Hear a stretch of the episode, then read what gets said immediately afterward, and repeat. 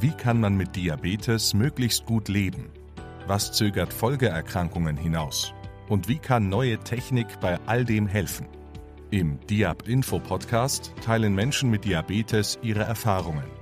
Wissenschaftlerinnen und Wissenschaftler geben Infos direkt aus der Forschung.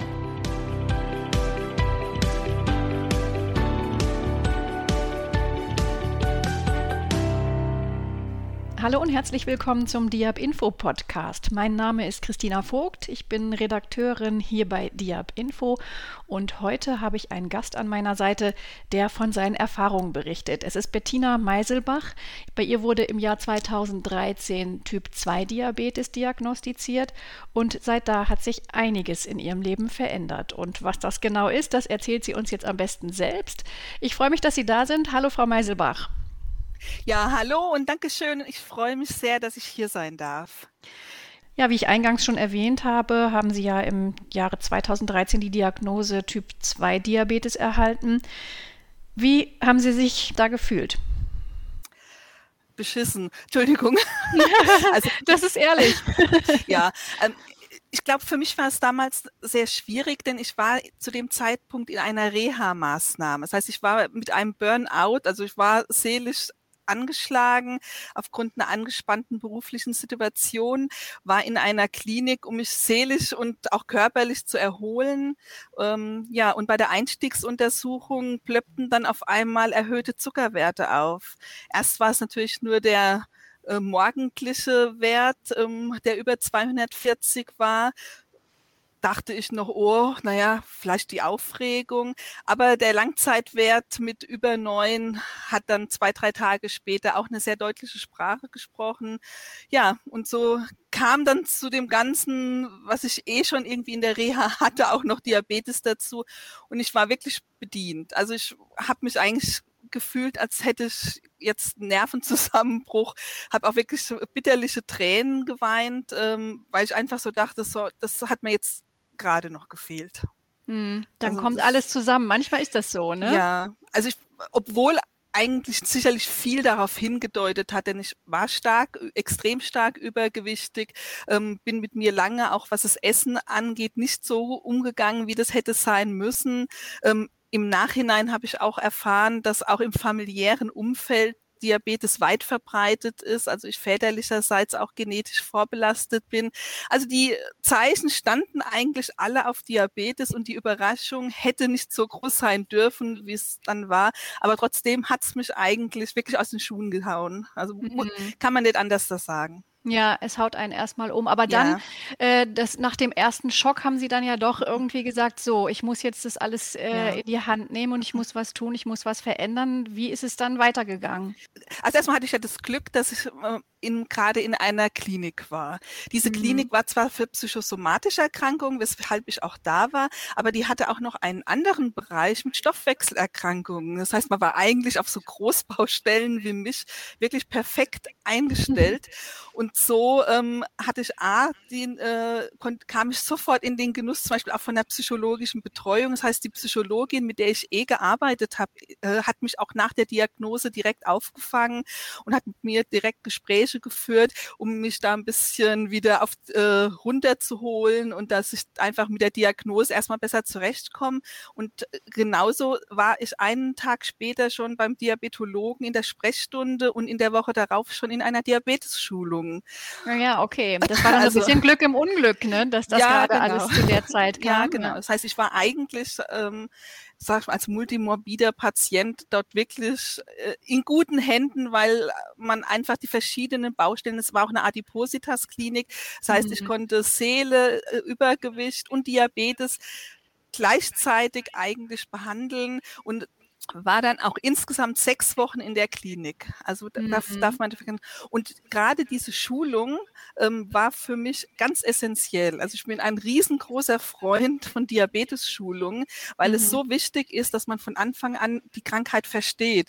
Ja. Man muss lernen, dass man ein Problem, dass man einfach ein Problem damit hat, große Mengen an Kohlenhydrate ähm, zu verarbeiten und gleichzeitig eine Bewegungsuntätigkeit oder eben auch Übergewicht das Ganze auch noch mal deutlich verschlimmert.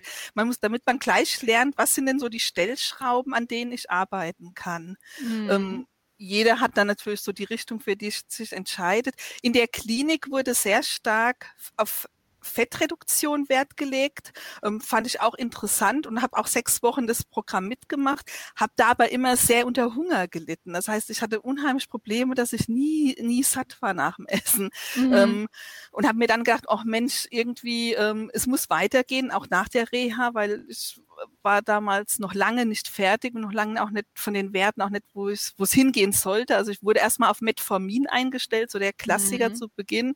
Aber ich hatte auch totalen Horror, ähm, dass ich mich irgendwann spritzen muss. Irgendwie so dieses, diese Angst vorm Insulin und dass ich auch einmal mit Injektionen hantieren muss, das war mir immer im, im Genick so ein bisschen. Ja, ja.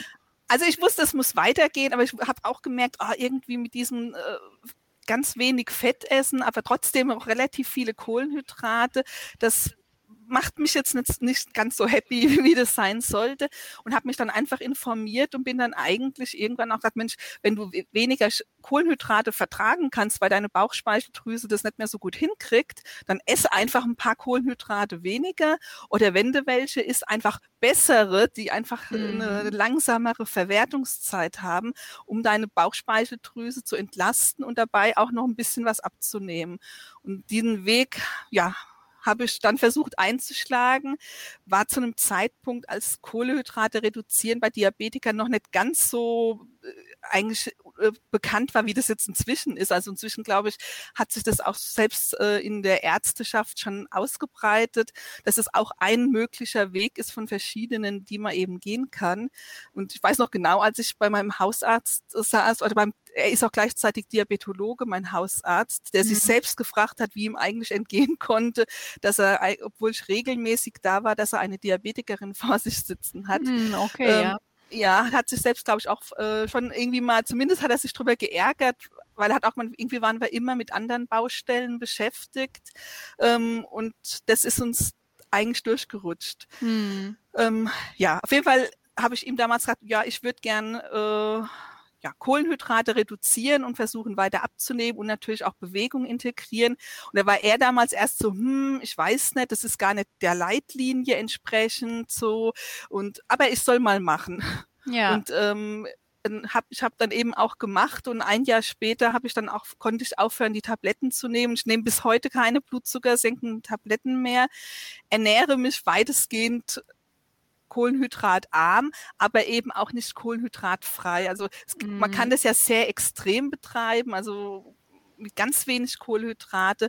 Ähm, letztendlich ist bei uns, sage ich immer, die Gemüsemenge auf dem Teller ist explodiert. Hm. Und äh, ja, das und ich koche Also Sie schaffen die fünf am Tag dann. Ach mehr, oh Gott. Manchmal, wenn ich im Super, wenn ich beim Einkaufen bin, denke ich immer, die Leute denken wahrscheinlich, ich habe eine ganze Schulklasse mit Gemüse zu verköstigen. Weil äh, der Wagen immer halb voll mit Gemüse ist. Also ähm, letztendlich ist das eigentliche Geheimnis, wie ich mich heute ernähre, ist, dass ich kohlenhydrathaltige Beilagen und Sachen durch, durch Gemüse ersetzt habe. Das mhm. ist eigentlich so. Und das ist halt so, dass es auch noch richtig lecker schmeckt, weil ähm, wie viele Diabetiker bin ich durchaus immer noch eine, die gerne gut isst. Also von daher, das legt man ja auch nicht ab. Man wird ja kein anderer Mensch, nur weil man genau. Diabetes hat. Und ich glaube, das ist auch wichtig, ne? diese Botschaft, die Sie eigentlich damit ja. versuchen zu äh, vermitteln, dass man trotzdem auch noch genussvoll essen kann ja. und genussvoll leben kann, dass das wichtig ist. Ne? Ja. Das, deswegen haben Sie ja auch den Blog, ne, den haben Sie dann kurz danach ins Leben gerufen oder wann ist das Im, so genau passiert? Im darauffolgenden Jahr, der ist im August 2014 gestartet. Mhm. Ja, ich habe ja schon hab leidenschaftlich gekocht und es hat mir auch viel Spaß gemacht und ähm, ja, es hat sich auch alles sehr gut entwickelt. Das heißt, die Blutzuckerwerte sind immer weiter runtergegangen. Ähm, ja, es lief alles auch wirklich so toll, äh, dass irgendwann mein Ehemann gesagt hat, ja Mensch, dann schreib doch einen Blog. Für mich war damals auch, ich hab, bin aus dem äh, beruflichen Umfeld, in dem ich war, was mich, sage ich mal, in die Klinik reingebracht hat. Äh, davon habe ich mich auch dann verabschiedet und äh, habe meinen äh, Job als Personalleiterin an den Nagel gehängt und war dann, sag ich mal, in, eh in einer kreativen Auszeit, nenne ich es mal, mhm. und habe mir einfach da mal eine Pause gegönnt, um mich einfach um mich selbst auch zu kümmern, weil es, weil es wirklich notwendig war. Und ja. ähm, dachte auch, diesen Freiraum kann ich ja auch noch so nutzen, ohne dass das Hirn auch ganz einrostet. Nicht nur den Körper trainieren, sondern auch der, die Hirnzellen wollen was tun. Mhm. Und da war eben der Vorschlag von meinem Mann, dass wir sagen, okay, lass uns doch einen, einen Blog schreiben, wo du über deine Erfahrungen schreiben kannst, wo du ähm, Rezepte veröffentlichen kannst, äh, andere Leute motivieren kannst, die den gleichen Weg zu gehen oder es zumindest zu probieren. Ähm, mhm. Und da mhm. mein Mann glücklicherweise IT-Technik mäßig auf der Höhe ist und also Softwareentwickler ist und das natürlich auch machen kann, um mich da zu unterstützen. So haben wir das Projekt Happy Carb äh, gestartet.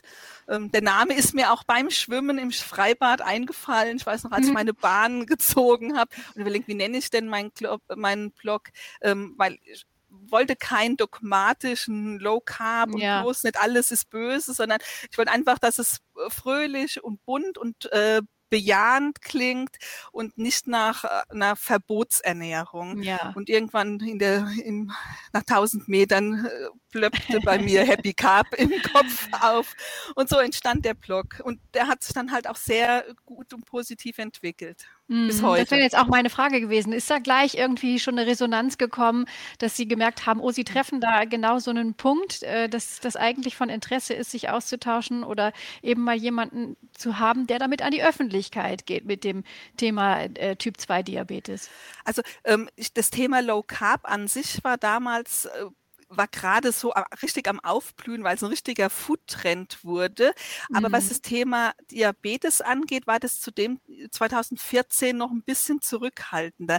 Da habe ich dann eigentlich erst so in den letzten äh, drei, vier Jahren auf einmal gemerkt, dass da viel mehr Offenheit und viel mehr Interesse da ist und auch viel mehr Diabetiker das auch konkret suchen, ähm, eben über weniger Kohlenhydrate auch vers zu versuchen, die Krankheit besser zu steuern. Mhm. Aber das war mhm. zu Beginn, muss ich sagen, hatte ich relativ wenig Diabetesleser und das hat sich aber dann mit der Zeit immer weiter erhöht. Und es sind inzwischen aber mit meine treuesten Leser, weil ähm, Leute, die drei Kilo abnehmen wollen mit Low Carb, die sind im nächsten Jahr bei der nächsten Trenddiät. Aber die, wir haben Diabetes, das heißt, das ist ja kein Sprint, sondern es ist ein lebenslanger Marathon. Es ist ein neuer Freund, der an unserer Seite ist, der uns auch mal zwingt und auch mal, ähm, ja, der meckert auch mal und der bleibt mhm. einfach und das ist auf Dauer natürlich dann auch, das sind meine treuesten Leser dann auch inzwischen, weil die einfach sich auch immer freuen, neue Rezepte zu kriegen oder wenn ich mal wieder was, irgendeinen Beitrag poste, da ist, ähm, hat sich das in diese Richtung immer stärker ausgeweitet. Und auch ja. so, dass einfach äh, die ganze Diabetes-medizinische Seite viel offener inzwischen ist für Low Carb, hat mhm. natürlich dem auch äh, genutzt. Ja, also Sie beschreiben da schon einen sehr individuellen Weg. Ich glaube, das ist sowieso bei jeder Krankheit so, dass es sehr individuell ist und auch was tut mir gut und was tut mir nicht ja. gut. Sie haben jetzt gemerkt, dass Ihr Körper darauf reagiert, auf Kohlenhydrate zu verzichten. Anscheinend gibt es da auch einige andere, denen das genauso geht. Und äh, was ich schön finde, ist, dass Sie das ja auch immer wirklich mit einer positiven Botschaft verknüpfen. Ne? Deswegen auch Happy Carb, dass ja. man irgendwie, genau wie Sie gerade sagten, keine Regeln, keine Verbote, sondern dass man irgendwie versucht und wie Sie eben auch nochmal sagten, als Freund an meiner Seite das zu sehen, weil für viele ist es natürlich erstmal eine totale Überforderung. Also ja. was bedeutet diese Krankheit? Wie gehe ich damit um? Was muss ich äh, tagtäglich tun? Und Sie haben ja jetzt durch diese ganze Umstellung auch viel erreicht, eben wie Sie sagen, die, Sie brauchen keine Medikamente mehr nehmen. Ja. Ich Sie haben auch viel abgenommen, ne, ja. sagten Sie. Ja. Wie viel haben Sie abgenommen in der Zeit jetzt? Also ich habe schon um die 60 Kilo insgesamt abgenommen, aber das schwankt dann auch mal immer ein paar Kilo plus minus. Das heißt, da wandert mhm. auch mal wieder was heran. Und da muss ich schon auch dann immer mal gucken, okay, jetzt musst du mal wieder ein bisschen aufpassen. Äh, ich sag mal, über Winter nimmt man dann wieder ein bisschen zu. Ähm, Corona war da auch nicht ganz einfach, weil so mhm. dieses weniger bewegen können und auch weniger ganz schlimm weniger Alltagsbewegung zu haben. Da ja. merkt man erstmal, was das hinterher ausmacht. Und wenn man eben dann dazu neigt, dass das äh, dann, äh, dann hat man nicht so viel Bewegung, aber weniger Bewegung heißt irgendwie mehr Hunger. Ähm, das heißt, man muss immer, es bleibt immer Arbeit und es ist eben auch kein gerader Weg und es ist auch, äh, man ist nicht immer auf der Überholspur, sondern es schlängelt auch mal. Und manchmal muss man auch mal sagen, okay, jetzt ist auch mal, jetzt musst du dann den Gang wieder mal ein bisschen rausnehmen, weil sonst ärgert man sich hinterher wieder irgendwann drüber. Ja. Aber so viel abzunehmen war, das habe ich in anderthalb Jahren gemacht. Das mhm. war schon auch richtig harte Arbeit dann. Also ähm, das hatte auch wirklich bedeutet, dass ich wirklich viel Sport gemacht habe, mich sehr aktiv auch dann um den Gewichtsverlust bemüht habe. Mhm, ja. Das ist ja auch sinnvoller, dass man das über eine längere Zeit betrachtet ja. und eben nicht sagt, irgendwie, ich will das innerhalb von kürzester Zeit, äh, ja. will ich die, mhm. die, Funde verlieren, sondern ich möchte das schon, es soll ja auch eine grundsätzliche Sache sein, ja. eine Einstellung zum Essen, zum Leben, zu, den ganzen Lebensstil zu verändern. Und äh, Sie haben ja jetzt auch, wenn man sich auf Ihrem Blog umschaut und sich mal anschaut, was Sie so gemacht haben, Sie haben ja quasi am Fließband produziert, könnte man sagen. Ne? Da ist ja ein Kochbuch nach dem nächsten rausgekommen. Ja. Sie haben Diabetesbücher geschrieben. Da ist es ja quasi in Ihnen kreativ explodiert. Ist das ja. so, kam so eins nach dem anderen? Ja, also letztendlich, äh, der Blog hat sich ja gut, hat sich gut entwickelt, die Leser wurden immer mehr und irgendwann äh, klopfte ein Verlag bei mir an und hat gefragt, äh, Happy Carb ist so, so, so schön, so positiv, so farbenfroh, ähm, lassen Sie uns doch auch passend schöne Bücher dazu machen. Und da dachte ich mir so, wow, ähm, mhm. äh, hätte ich mir selbst nie zugetraut. Ähm, und da ich damals ja auch, wie gesagt, beruflich gerade ja in einer Pause war, dachte ich mir, warum einfach nicht mich auf das Abenteuer einlassen und mal was, äh, was Verrücktes machen und, und, ein Buch schreiben. Und ähm, das, auch das hat sich dann so positiv entwickelt, dass einfach die Bücher sich auch ganz gut verkauft haben. Ähm, und so kam ein Buch nach dem anderen. Und inzwischen habe ich 15 Bücher geschrieben. Ja, Wahnsinn. Das in ja. der kurzen Zeit. Das ist schon ordentlich. Ja, ja, ja. Ähm, da kommt dann auch schon wieder das zusammen, dass man, dass ich zum Glück auch eine gewisse Fleißigkeit bin, eine fleißige Person bin, ähm, aber auch dazu neige, manchmal auch mit dem Arbeiten zu übertreiben. Also Fehler, die man früher so im Berufsleben gemacht hat, kann, kann man in der Selbstständigkeit durchaus auch wiederholen. Also mhm. das heißt, mhm. auch da ist, äh, bedeutet es immer ein Lernprozess. Zum Beispiel, es geht ja auch häufig auch nicht nur um das Thema Anspannung, sondern auch um das Thema Entspannung. Ähm, das habe ich dann nämlich auch gemerkt, dass es nur mit weniger Kohlenhydrate essen und mit viel Bewegung am Ende auch nicht getan ist, sondern ich muss mich auch um den Gegenpol noch kümmern kümmern, dass auch die Seele immer zwischendurch zur Ruhe kommt mhm. und eben auch die Entspannung und ähm, das Quäntchen Gelassenheit, was mir eben oftmals auch früher schon gefehlt hat, einfach auch äh, mir im, im, gewissen Teil ähm, aneignen muss oder ähm, ja, einfach ja, mehr, mehr fließen lassen und weniger am Gras ziehen. Das wächst ja. dann nämlich auch nicht schneller. Ach, schön, schön gesagt.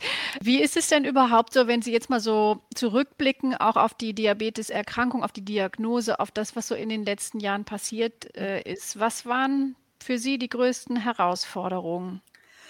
Also was die Ernährungsumstellung angeht, war für mich eigentlich äh, gar nicht mal das Essen das Problem, weil ähm, ich immer eigentlich gerne selbst gekocht habe und auch Gemüse ganz gerne mag. Für mich war eigentlich eher schwieriges Trinken.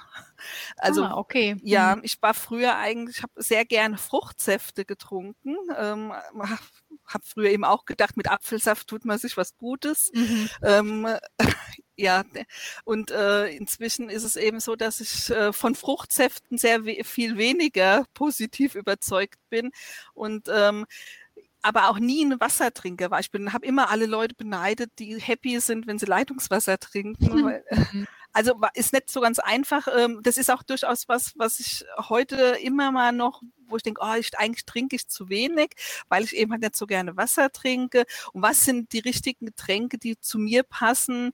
Ähm, teste dann auch verschiedene Tees oder dass ich mir auch mal von äh, natten Muttersaft, einen Cranberry-Saft hole und den zum Beispiel dann verdünne und vielleicht ein kleines bisschen Stevia rein für die Süße, wenn er sehr sauer ist. Also trinken war von Anfang an ein Problem. Hm. Am liebsten, ich habe auch, ich liebe Cola, bin leider, habe auch früher gerne Cola getrunken, auch ganz ungünstig. Am liebsten würde ich ja, könnte ich literweise auch Cola Zero trinken, aber es ist halt leider kein Getränk, was zum ja. Dauergetränk, äh, als Dauergetränk taugt. Das ist ein Highlight am Abend, mein Gläschen, da freue ich mich dann drauf. Aber es, man kann in der Menge, in der ich Flüssigkeit zuführen muss, ist es halt keine Option. Also das, mhm. das fand ich schon, also trinken fand ich schwierig und essen gehen fand und finde ich auch immer noch schwierig. Dann finde ich auch immer ähm, ja, oder auch wenn man Essen bestellt, dass Restaurants irgendwie so nicht wirklich darauf eingerichtet sind, dass es auch Leute gibt, die vielleicht keine Pommes als Beilage haben wollen. Also dass es einfach irgendwie äh, wenig Optionen gibt und wenn, wenn man was tauschen lässt, oftmals hat man so ein bisschen das Gefühl, dass es nicht so gern gesehen wird. Also da würde ich mir irgendwie, es gibt so viele Diabetiker in Deutschland, aber die Gastronomie hat es irgendwie äh, sich so gar nicht darauf eingestellt, dass es einfach da auch Leute gibt, die da vielleicht Änderungswünsche haben oder ähm, also ich habe da schon Sachen erlebt in Restaurants, wenn ich was tauschen lasse, wo du schon auch dachte, mein Gott, wo haben sie denn das Gemüse hergeholt? Mhm. Also ja, das, da, ja. da würde ich mir schon manchmal wünschen, dass da einfach bessere Optionen da wären. Gibt es äh, sonst noch Wünsche für die Zukunft? Also jetzt äh, sagten Sie gerade Restaurants, dass man sich so ein bisschen mehr darauf einstellt, vielleicht auch mehr Angaben für Diabetiker schon äh, in ja. den ähm, in Speisekarten vorhanden ja. sind. Gibt es noch mehr, wo Sie sagen, das würde ich mir auch einfach wünschen für den Alltag, würde das vieles erleichtern? Gut, dadurch, dass ich ja zum Beispiel jetzt äh, für mich die Broteinheiten nicht ganz so wichtig sind, ähm, äh, wären für mich die Angaben jetzt in der Karte zum Beispiel nicht, nicht ganz so relevant. Aber ich glaube schon, dass es für viele sehr dienlich wäre, wenn die Restaurants zum Beispiel die Broteinheiten mit draufschreiben. Aber im Prinzip ähm, komme ich eigentlich so sehr gut äh, durch den Diabetikeralltag. Was ich mir zum Beispiel irgendwie immer wünschen würde, ist, dass zum Beispiel jede diabetische Praxis so eine Art wie eine Diabetesgruppe hat, eine offene, die sich praktisch äh, da treffen können, was so ein bisschen ärztlich betreut wird. Weil ich finde nach wie vor immer noch, dass ähm, ich erlebe ganz oft, dass Diabetiker, die frisch diagnostiziert sind, sich bei mir melden, dann sagen, ich war beim Arzt, der hat gesagt, ich habe Diabetes und habe einfach nur eine Tablette mitbekommen, sonst nichts gesagt bekommen. Und mhm. da erschrecke ich eigentlich jedes Mal denke, oh, und wann, dann fragst du ja, wann sollst du wieder hinkommen? Ja, im Vierteljahr. Und äh, das dann oftmals so halt einfach zu wenig Betreuung für mich war das so wichtig, dass ich von Anfang an dies, äh, gleich diese gute Betreuung hatte, auch erstmal diese mhm. sechs Wochen in dieser äh, Reha war, wo ich auch äh, die Schulung hatte, wo ich mit dem Essen, mit der Bewegung, einfach wo ich, um in eine gewisse Gewohnheit der neuen Prozesse zu kommen. Und ja. ich finde dass einfach, dass die frisch diagnostizierten Diabetespatienten oftmals oh, bisschen alleine gelassen werden und es auch kein Angebot gibt, um langfristig, also äh, hätte der, Diabetik, äh, der Diabetologe um die Ecke zum Beispiel so eine Gruppe, die sich einmal in der Woche, was weiß ich, da trifft und ähm, dann könnte man sich auch mal zum Laufen treffen. Man würde äh, mhm. Krankheiten verbinden ja auch. Dann könnte man immer neue Freundschaften entstehen, dann man kann Rezepte tauschen. Und da habe ich mir so, das sind alles aber immer nur Selbsthilfegruppen, die es schon auch gibt in Deutschland. Aber zum Beispiel hier im Odenwald, bei uns gibt es nur eine Selbsthilfegruppe für Typ 1 Diabetes Kinder mhm. sogar. Also das heißt, das finde ich ist einfach vom Angebot in der Fläche äh, nicht so ausreichend, wie das eigentlich für so eine chronische Krankheit, die so verbreitet ist, wir reden ja jetzt hier von keinen Einzelfällen, die da betroffen sind, dass da eigentlich flächendeckend ein viel besseres Angebot sein müsste. Ja, ja, dass man so ein bisschen mehr aufgefangen wird und begleitet wird. Ja, am an, genau. Am Anfang braucht es einfach mehr Begleitung und irgendwie müsste das dann einfach in so was münden, wo einfach dann auch verschiedene Diabetiker sich einfach auch so weiterhin auch gegenseitig unterstützen können, weil jeder kommt mal an den Punkt, äh, wo es mal klemmt, wo mal die Zahlen auch die Werte einfach auch nicht so sind, wie man gedacht hat. Ging mir auch schon so. Ich weiß, ich bin im letzten Jahr ganzen Sommer geschwommen, wie ein wilder Berserker durchs mhm. Becken gezogen. Und dann hatte ich tatsächlich ein, auf einmal eine 6,2. Und da sage ich so, wie kann denn das sein, dass ich auf einmal eine 6,2 habe, obwohl ich, ich, hab, ich bin jeden Tag irgendwie mindestens einen Kilometer geschwommen. Da hat er, mhm. aber es gibt eben auch noch andere Faktoren, die da rein äh, spielen und sich dann mal austauschen zu können. Gerade ich bin über 50, dann spielen die Hormone auch mal ein bisschen verrückt und ruckzuck merkt man das dann eben auch, egal wie perfekt man sich vielleicht auch verhält im Blutzuckerwert und da dann nicht die Krise zu bekommen, zu denken, oh, jetzt ist alles doof und jetzt will ich gar nicht mehr und es hilft alles nichts. Da braucht man auch mal, da werden einfach so Sparingspartner und Leute, mit denen man sich eben gut austauschen kann, auch schon viel wert. Ja, das ist auch ein guter Stichpunkt. So Freunde, Familie, ne? Typ F sagt man ja immer, ja. sind in dem Fall wahrscheinlich auch sehr wichtig. Ne? Ja, also für mich war es ja so, als ich in der Klinik diagnostiziert wurde, wusste ich gar nicht, dass in der Familie Diabetiker sind. Also hat mir hinterher eigentlich auch gezeigt, wie ähm, wenig darüber gesprochen wird. Und gleichzeitig auch, als äh, ich dann erzählt habe, ich habe Diabetes, ah ja, ist nicht so schlimm, ähm, kriegst du eine Tablette oder hat die Insulin, hat der Onkel so und so und der hat's auch und ähm, mhm. haben alle mhm. Diabetes. Und dann äh, saß ich eigentlich dann auch so mit offenem Mund da und dachte so, worüber reden wir eigentlich immer an, bei Feierlichkeiten? Könnte ja auch mal einer sagen, dass äh, wir eigentlich äh, Diabetes-Hochrisikogebiet sind. Ja. Ähm, ja, also letztendlich ähm, ist es schon so, dass äh, ja, mir dann auch halt wie Schuppen von den Augen gefallen ist, was dann halt an ungünstigen Konstellationen zusammengekommen ist. Und interessanterweise ähm, hat sich dann für meine Angehörigen, Diabetes-Familienangehörige, die freuen sich heute über meine Rezepte und finden ganz toll, was ich mache und haben teilweise, also auch gerade was ne, eine Freundin, deren Mann ist Diabetiker und äh, ihr hatte ich das auch als erstes am Telefon gesagt und sie sagte gleich, ach, das ist überhaupt nicht schlimm, der hat schon seit 20 Jahren Diabetes, macht, brauchst du auch keine Gedanken machen. Und selbst sie ähm, ist heute dann hat eine ganz andere Haltung. Also, also ich finde so die Ernsthaftigkeit, dass Diabetes eine ernstzunehmende Erkrankung ist, ist irgend teilweise war die nicht so vorhanden, wie ich mir das äh, gewünscht hätte. Also ich saß mhm. in der mhm. Schulung, habe eigentlich hab erzählt bekommen, was ich alles Schlimmes äh, wegen Diabetes bekommen kann, wenn mhm. er nicht gut mhm. eingestellt ist. Und gleichzeitig habe ich irgendwie schon so von der Familie gehört, auch irgendwie, nee, ähm, aber heute sehen die das auch anders. Das heißt, sie haben mit mir gelernt und sind heute eigentlich auch auf einem besseren Stand als früher. Und ich glaube auch, dass das generell auch so eine Sache ist, dass, ähm, dass sich die Haltung das schon auch insgesamt verändert hat, dass es eben nicht das Zückerle ist, was der Opa hat, sondern dass ja. es durch ja, dass es durchaus eine Erkrankung ist, die langfristig und äh, sehr schwere Spätfolgen haben kann. Ja, und dass der Austausch äh, durchaus helfen kann, sich da gegenseitig zu informieren. Das ist wieder dieses Thema aufgefangen, informiert sein ja. und ähm, eben auch seinen Weg damit finden, seinen ganz individuellen Weg, ne, den Sie ja äh, durchaus super äh, ja. auch hinbekommen haben. Es gibt da auch keinen Weg, der für alle, für jeden passt. Also ja. Also ich sage immer, jeder muss das Paar Schuhe selbst einlaufen. Und ähm, für den einen, was für den einen gut ist und passt, ist eben für den anderen. Wenn jemand sagt, er kann sein Leben sich ohne normale Nudeln nicht vorstellen, dann, dann ist das so. Und also ich bin dann, es hat auch nicht, ich bin dann auch nicht böse oder so, soll dann jeder, ich finde, jeder muss seinen Weg finden, weil es muss ja auf Dauer gelebt werden für immer. Und das funktioniert eben nur, wenn man sich nicht auf eine Art und Weise verbiegen muss, die jeden Tag, wo man dann denkt, ach nee, und jetzt muss ich schon wieder den Quark löffeln oder irgend, das wird nie funktionieren. Also nichts, was nicht schmeckt oder keine Freude im Leben bringt, wird auf Dauer durchzuhalten sein. Ja, genau, genau. Ähm, ist es auch das so, was Sie anderen mitgeben wollen? Oder was, wenn wir nochmal so zusammenfassen, was ist das, was Sie anderen Menschen mitgeben wollen? Auch in Ihrem Blog, in all dem, was Sie so in die Öffentlichkeit hinaus tragen?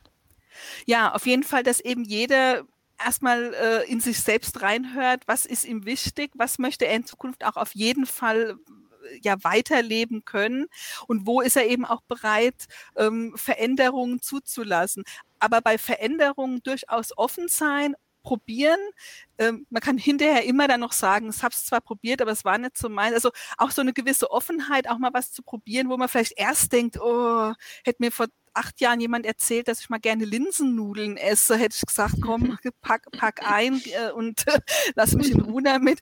Ähm, heute gibt es die regelmäßig bei uns und ich bin ein riesengroßer äh, Linsen- und äh, Hülsenfrüchte-Fan geworden. Also man kann, man, man verändert sich und wundert sich hinterher dann über sich selbst, wie man eigentlich früher bestimmte Dinge mochte oder äh, gerne hatte, die einem heute gar nichts mehr bedeuten, weil man eigentlich viel, viel schöner hat. Und so diese Offenheit und äh, ähm, einfach auch mit, der, mit einer gewissen Lockerheit daran zu gehen, ähm, dass es eben auch nicht so verbissen und dogmatisch ist, dass wenn dann eben mal ein Geburtstag ist und es wird mal ein Stück Kuchen gegessen, dann ist es halt so und es ist auch in Ordnung. Das, wir leben ja. noch und das ist auch gut so. Das muss alles lebbar bleiben, ja. sozusagen. Ne? Ja, das ist ein schönes Schlusswort. Und ich finde auch, es ist sehr inspirierend, was Sie so erzählen, wie Sie das ganze Thema angegangen sind und wie Sie versuchen, Leute zu ermutigen und äh, ja, da so ihren individuellen Weg zu mhm. gehen und dabei optimistisch und fröhlich zu bleiben, so wie Sie es sind. Also es war ein ja. sehr schönes Interview. Dankeschön. Und äh, ich danke Ihnen sehr, Frau Meisenbach. Ja. Ich danke auch. Alles klar. Okay, danke schön. Jo, tschüss. Eine schöne Geschichte, die zeigt, dass aus einer negativen Diagnose auch etwas richtig Schönes Neues entstehen kann. Schauen Sie auch auf www.diabinfo.de, dort gibt es viele weitere Podcasts und Videos rund um die Erkrankung Diabetes mellitus.